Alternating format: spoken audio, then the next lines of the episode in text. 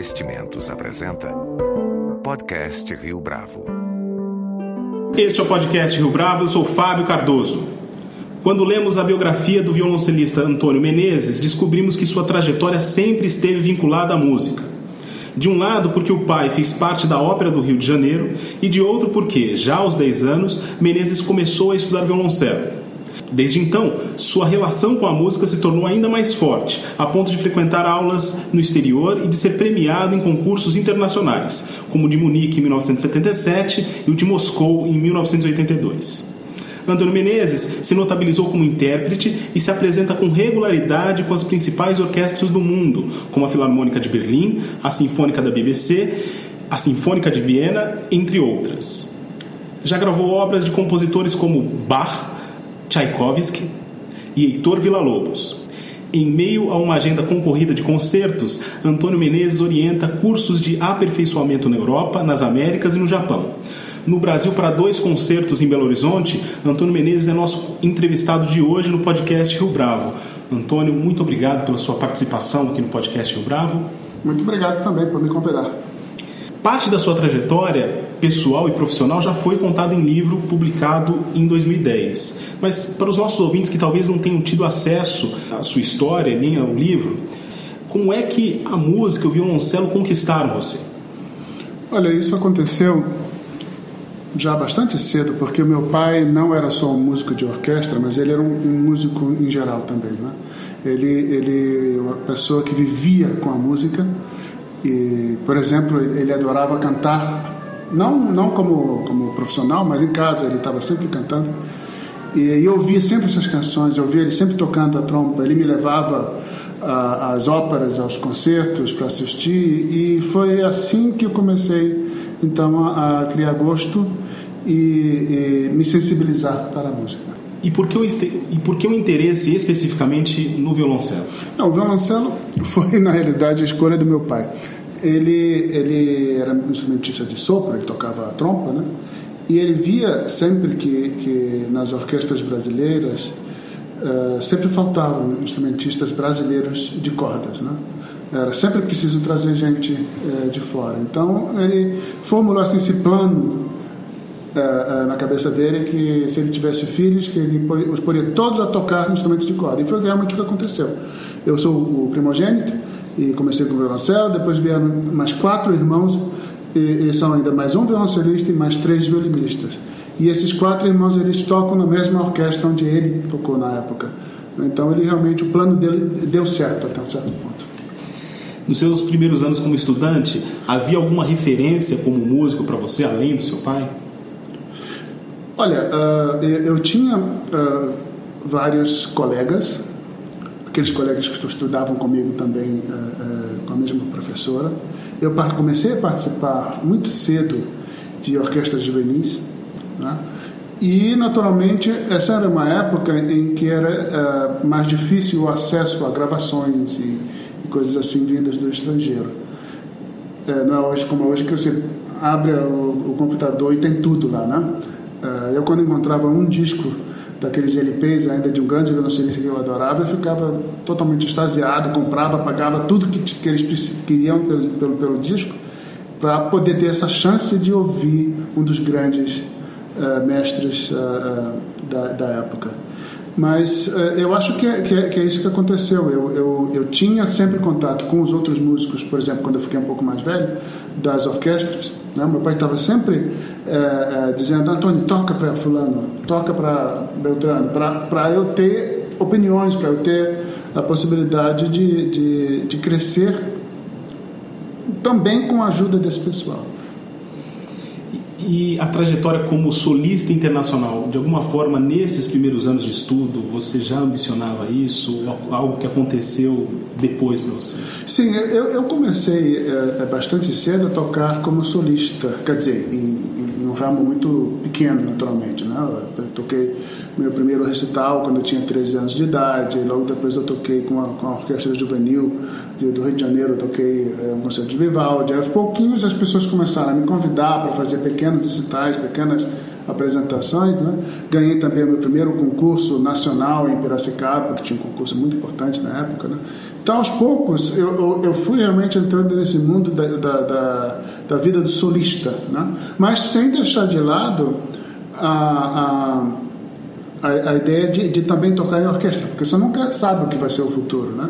Então, eu, por exemplo, aos 14 anos de idade, eu entrei para tocar na, como violoncelista profissional na Orquestra Sinfônica Brasileira, no Rio de Janeiro. Né? Então, de 14 a 16 anos, eu todos os dias ensaiava com os outros músicos.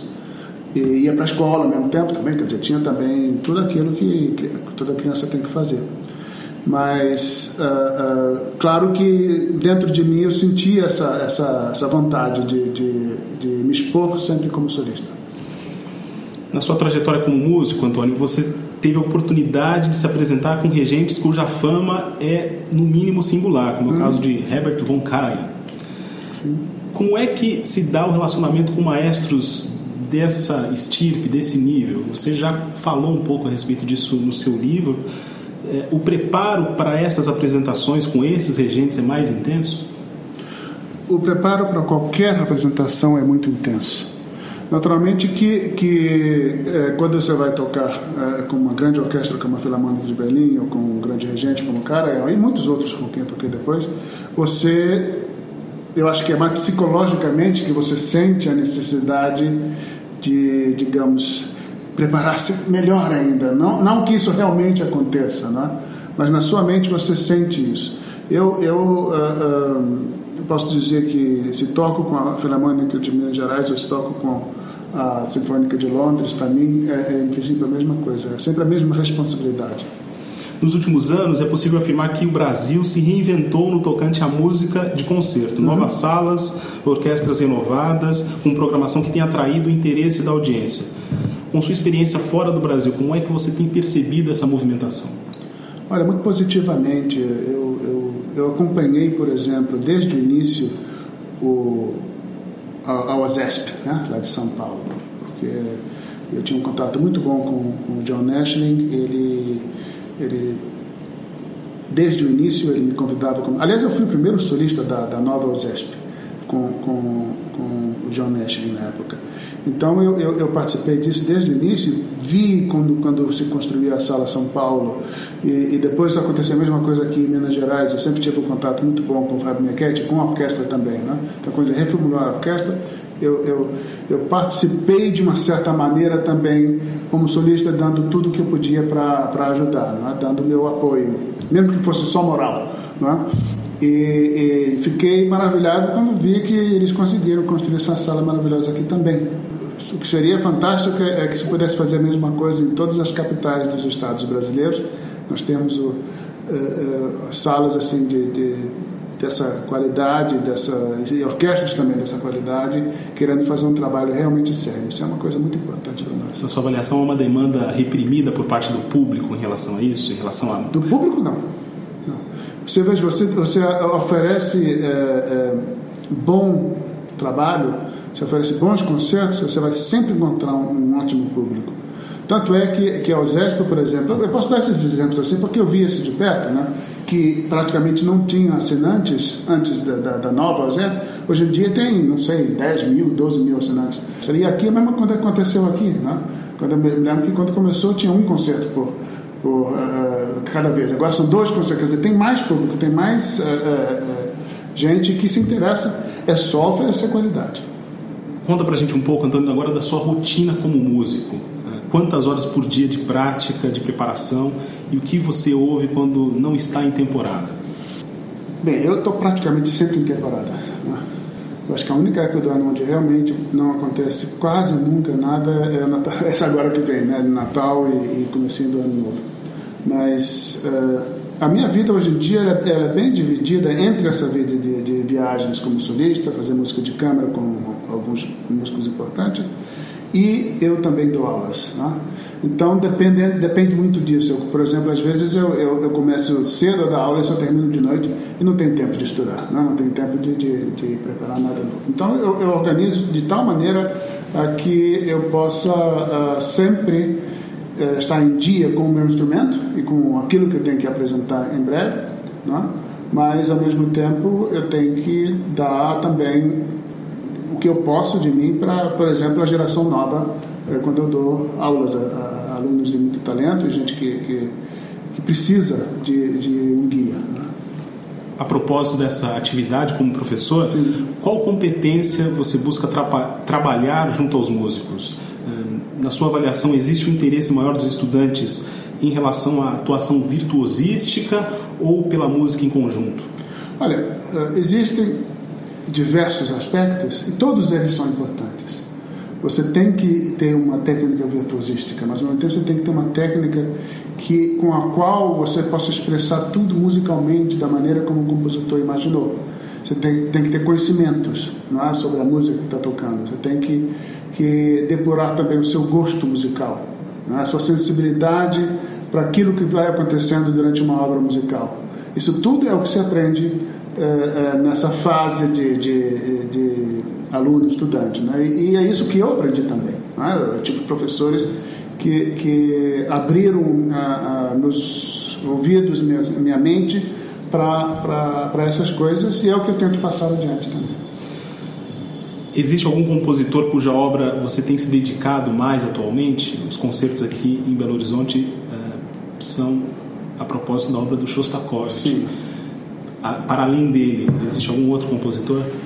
Olha, existem vários. Eu, eu, eu tenho um repertório bastante grande e, e, e toco, estou sempre tocando os compositores de todos os períodos. Agora, mesmo há pouco tempo, eu fiz, foi, foi agora em novembro, eu fiz um recital pela primeira vez, tocando as seis sonatas de Antônio Vivaldi, mas num violoncelo barroco, né? com a, a, toda aquela a, a estrutura do violoncelo barroco, o que faz uma, uma, uma, uma, maneira de você fazer música totalmente diferente do que é quando você toca um Shostakovich. E é, é, um interesse que eu tenho também. Né? Então, uh, uh, dependendo do, do que eu, eu vou planejando, o que eu quero tocar, né? eu vou adaptando e vou, vou uh, trabalhando essas obras. Mas não, não existe um compositor que me atarefe assim tanto tempo para que eu, eu, eu, esqueça os outros, né? Porque o repertório de violoncelo é, é, não é como de piano que você pode passar a vida inteira tocando as obras de Bach, por exemplo, ou a vida inteira tocando as obras de Mozart. É, é bem mais reduzido e, e, isso faz com que a gente tenha vontade de, de, de tocar de tudo, né? Desde a música barroca até a música moderna. Volto a perguntar a respeito do público. Uhum. Você nota curiosidade pelo instrumento violoncelo ou pelas peças que serão tocadas? Tratando especificamente de um concerto como esse, do compositor, com a obra do compositor Shostakovich, que já foi no Brasil, por exemplo, analisada por um escritor e um crítico como o Quilate do Mário de Andrade. Sim. As reações, a expectativa do público, ela existe em relação a isso? Você percebe isso? Olha, o, o, o compositor Dmitri Shostakovich, hoje em dia, já é considerado um dos grandes compositores de todos os tempos e isso se, se vê no fato de que, de que é tão tocado quanto uh, quase todos os outros grandes compositores do passado. Né? Ele é, é, realmente conquistou o público.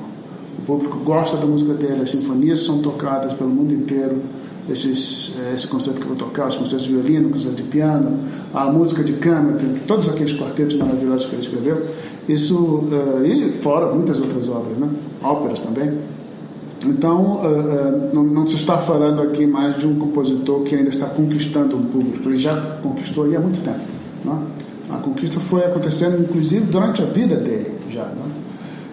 Mas eu acho que, que, que, por isso mesmo esse concerto veja bem, ele foi escrito para o, o Rostropovich, né?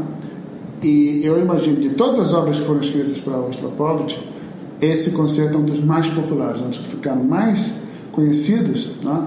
do público em geral. E, e, e, o pessoal gosta geralmente também. Você acredita que concertos como esse tem a possibilidade, tem a capacidade de desenvolver no público uma espécie de formação pelo gosto musical? Ah, você acha que esta é uma função das orquestras, de alguma forma? Até um certo ponto, sim.